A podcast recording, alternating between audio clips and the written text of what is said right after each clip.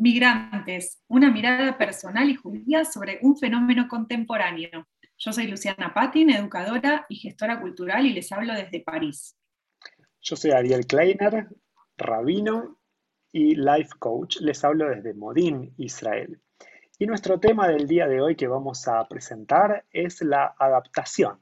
Adaptación en todos los sentidos. Tenemos adaptaciones eh, culturales, podemos decir, adaptación a las costumbres del lugar. ¿no?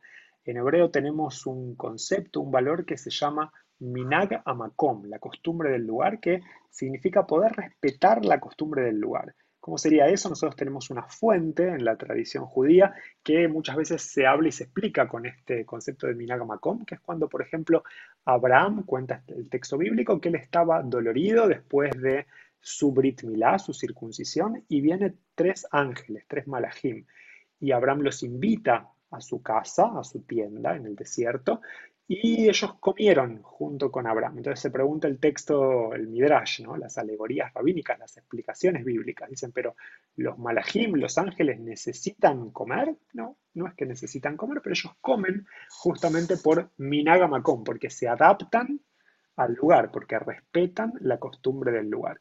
Entonces, Luli, ¿cómo podemos, eh, por qué este tema es relevante? ¿Qué es lo que te sugiere?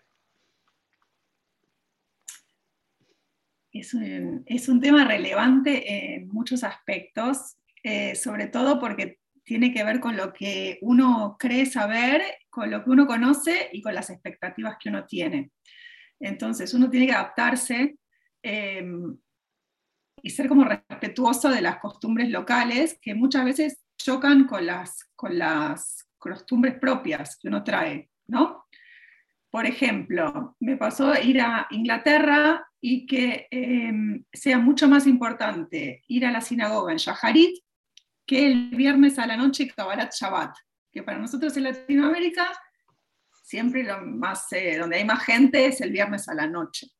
¿Y por qué es eso? Porque la gente ahí cena muy temprano, se hace de noche muy temprano, y el sábado lo viven de otra manera, como si fuera, no sé, todo un día se despiertan temprano, también van a la sinagoga. No sé, por ejemplo, eso es una diferencia pequeña, pero que, que a mí me llamó la atención. Está bueno, está bueno. Acá en Israel pasa exactamente lo mismo. También es una, eh, una liturgia menos frecuentada, la del Kabbalat Shabbat, como estamos acostumbrados en Latinoamérica, que la de Shabbat a la mañana. Es interesante. Y otros ejemplos que me vienen a la mente cuando pensamos en este asunto de poder adaptarnos y expectativas y Minagamakom, es por ejemplo el tema de, nuestras casas y la limpieza en nuestras casas. ¿no? Eh, nosotros en Latinoamérica estamos acostumbrados, por ejemplo, a tener mucha ayuda interna en casa, ¿sí? que viene eh, la chica, la muchacha que te ayuda con, con, la limpieza, con la cocina, etcétera, etcétera. Y sabemos que tanto en Israel como en Europa y en Estados Unidos es como mucho menos común, ¿no? O sea, las personas son que, cocinan y que limpian, etcétera, etcétera.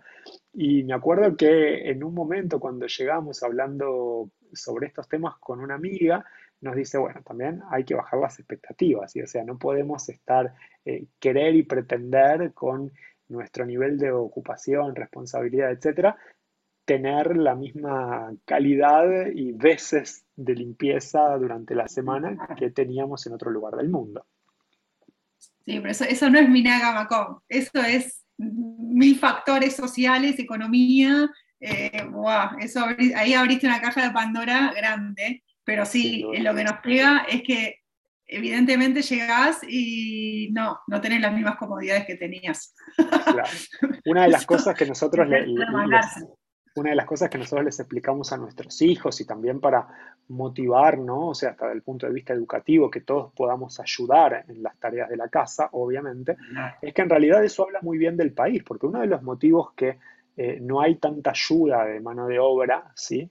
Es porque el salario mínimo eh, es eh, más justo que en otros países en Latinoamérica. Entonces, contratar a una persona... la desigualdad que existe en otros países. Exactamente. Entonces, la verdad que eso habla muy bien del país. Y, está bueno que así sea, ¿no? O sea, es, un derecho, obviamente. Entonces está bueno que así sea y que tengamos, digamos, que arreglárnoslas de otra forma, ¿sí?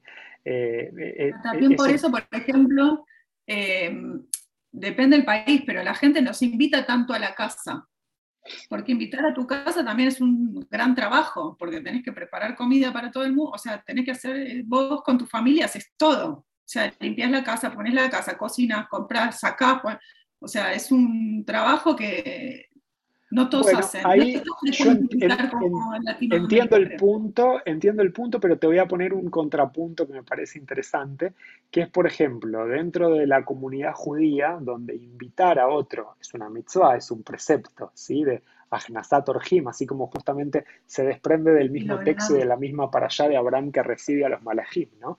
Entonces es interesante porque, por ejemplo, acá en Israel, estoy pensando en la comunidad donde eh, nosotros estamos con mi familia eh, participando, eh, es muy común que invitamos y se invitan. Entonces es interesante porque, bueno, tal vez una semana tuviste bastante más trabajo porque vos invitaste, tu familia invitó, pero otra semana tenés un poco menos de trabajo y está más relajado porque te invitan, ¿no? Entonces también hay como, hay como un juego ahí, ¿no? Un juego de cintura que está interesante.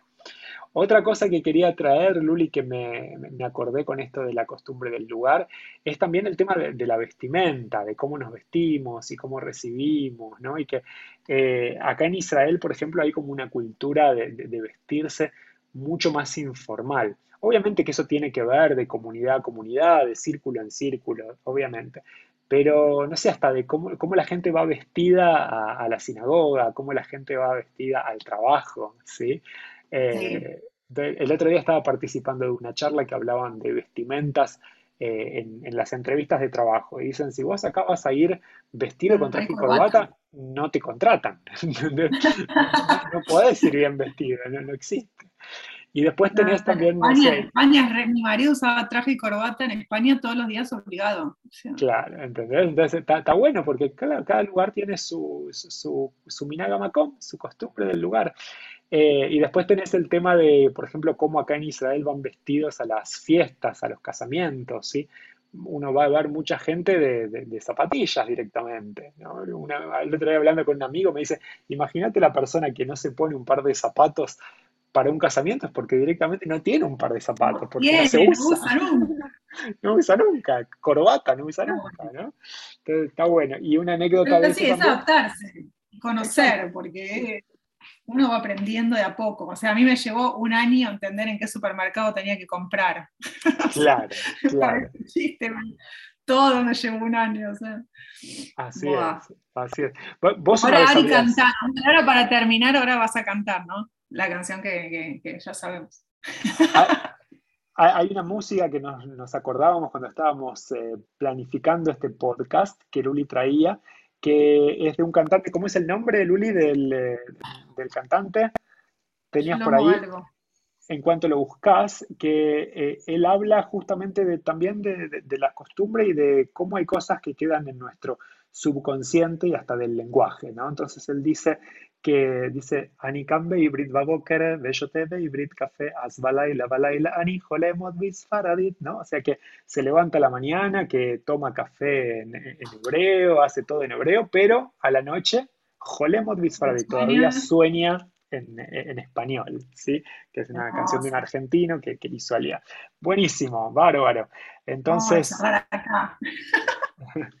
Bárbaro, buenísimo. Entonces cerramos este eh, nuestro podcast con la idea de adaptación y de poder respetar y aprender también y absorber las costumbres del lugar.